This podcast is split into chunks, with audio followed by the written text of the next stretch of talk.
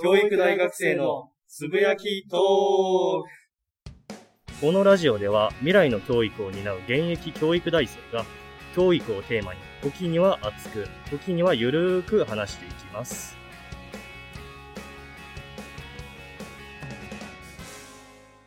はいということで始まりました。第42回つぶやきトークです。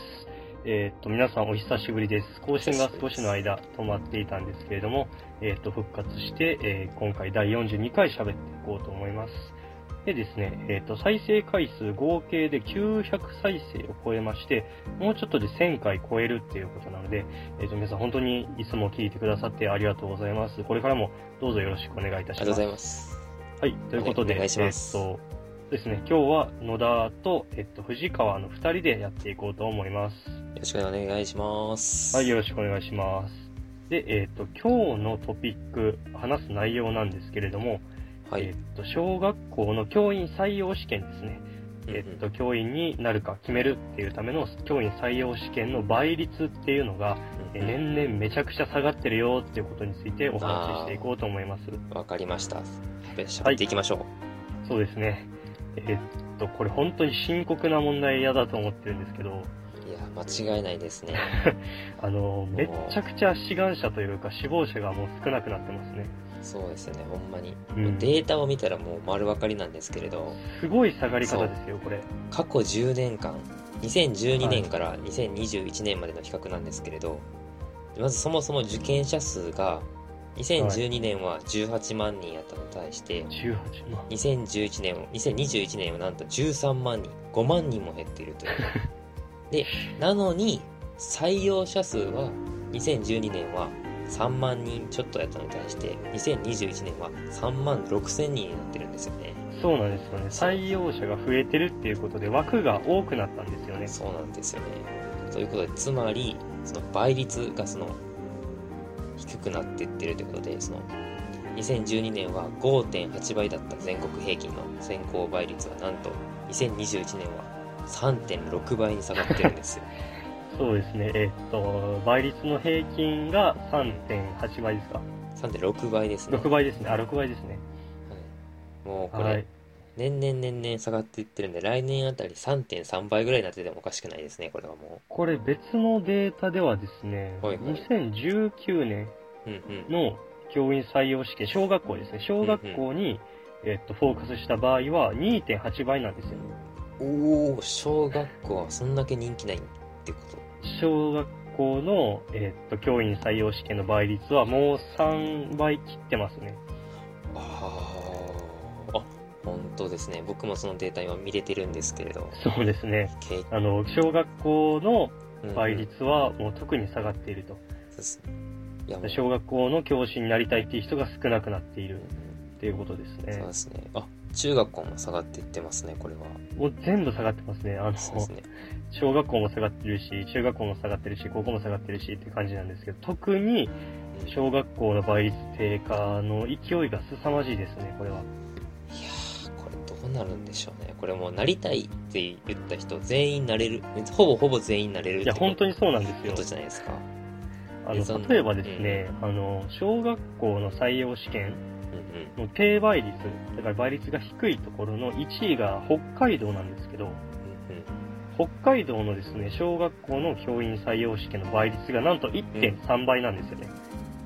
1.3倍？1.3倍なんですよ。これどういうことかっていう1.3と倍、4人受けたら3人受かるってことなんですよね。おーなるほどおまけにその1.3ってあれですね多分当日の欠席者とかあのあ、そうなんですよ。他のその一般一般企業のうーん。にもう同時で死亡していてそっちでいいところに内定決まったから受けませんみたいな人もいるわけでなので、まあ、実質ほぼ全員採用っていう形になってると思います。その教師が、まあ、質が高かろうが悪かろうが。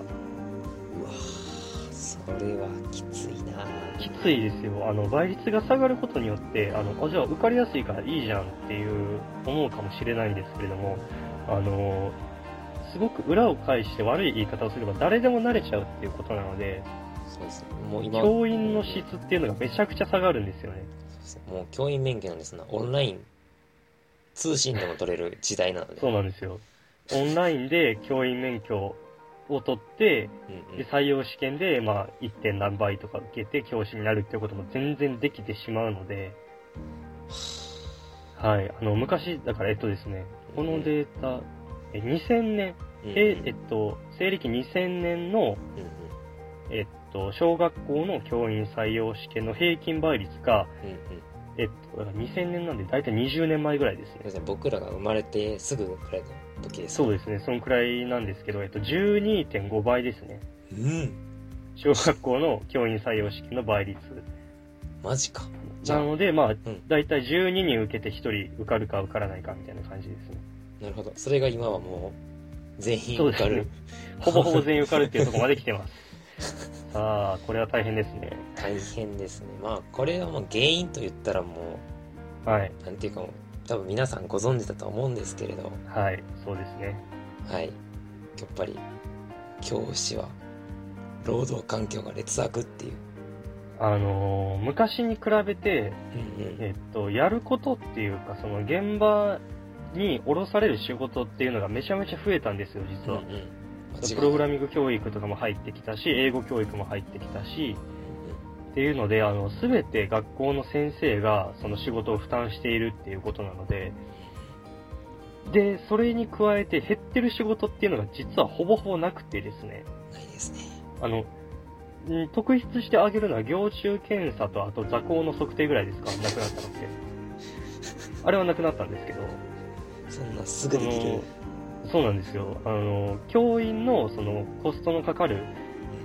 仕事っていうのが、まずほぼほぼ減っていないのにもかかわらず、新しい仕事はバンバン来ているっていうことで、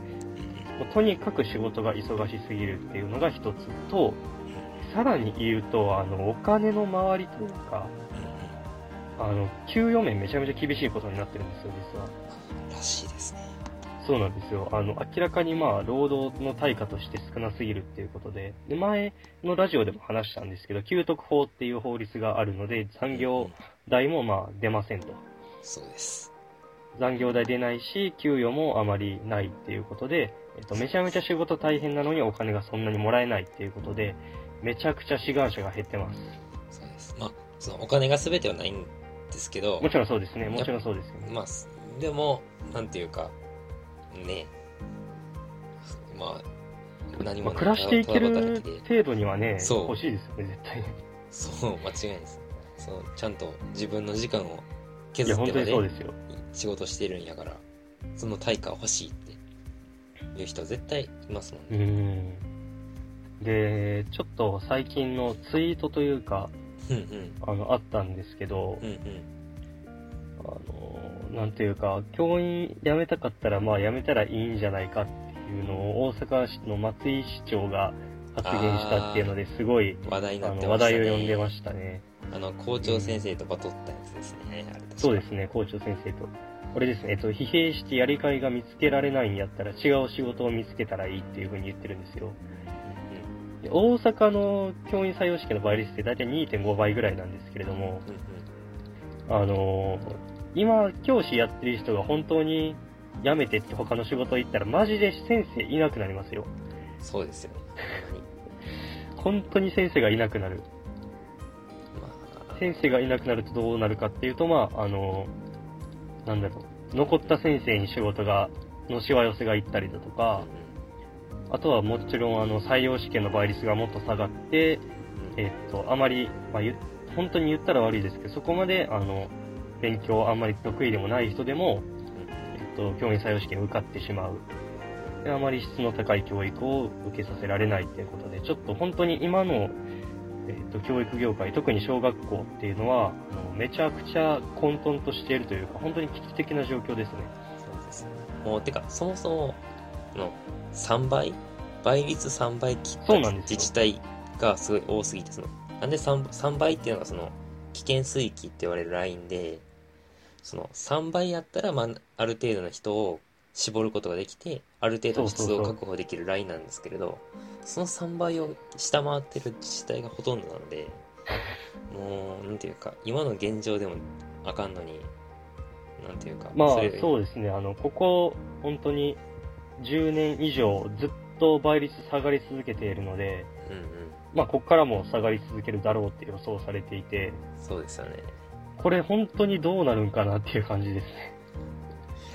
もう、これは、なんていうか、もう、行政うん。がすぐに動かないもうい本当にそうなんですよ。教育にもっとお金回すべきなんですよ。給与が低いから、その教員になりたいっていう人もあまりいなくなって、先生の質が下がっていくし、うんまあで、もっとうん言えば、あの、あれなんです仕事も減らさないといけない。間違いないです。外部委託とかするなりして、教員の負担を減らさないと、教員やりたいっていう人絶対いないんで、優秀な人ほど他の仕事した方がいいやってなって他のところに流れていくんで、そうなんですよね。もう、ギガスクールコースを進んでるんですけれど、パソコンのセットアップしてるの、学校の先生ですからね。普通は、全部うん学校の先生やるんですよ、仕事を。そうそうそう。何でもかんでも。そう普通そのネットワークの整備であったりまあ機械のセットアップとかは全部行政がやるべき仕事なのでそうそうそうそう。それを学校の先生がやっているっていうあの、すべて投げられるんで、現場の方に、仕事が。なので、まあそこら辺是正していかないと、えっと、1個目が仕事が多すぎるっていうのと、うん2個目がお金がなさすぎるっていう、これを解決しない限りは、えっと、教員っていうのはどんどん死亡する人が少なくなって、質が悪くなっていきますよっていう話ですね。間違いないですはい。ということで、ちょっと、あの、暗めの話にはなってしまいましたが、そうですねえっと、教員採用試験倍率がやばいですよというお話でした。いいや、本当にそうなんですよ。だから、教員ってすごい努力して、頑張って勉強して、必死こいて、試験受けてなるものだっていう認識があったかも、昔はね、本当にあったかもしれないんですけど、もう今やもう、誰でも慣れてしまう職業になってしまいましたね。間違いないですはい。ということで、えっと、僕らもこう今後の動向にちょっと着目しつつ、まあ、教育、大学生活、頑張っていこうと思います。そうですねはい。ということで、えー第42回、えーとはい教員採用試験の倍率がやばいというお話でした。藤川さん、ありがとうございました。ありがとうございました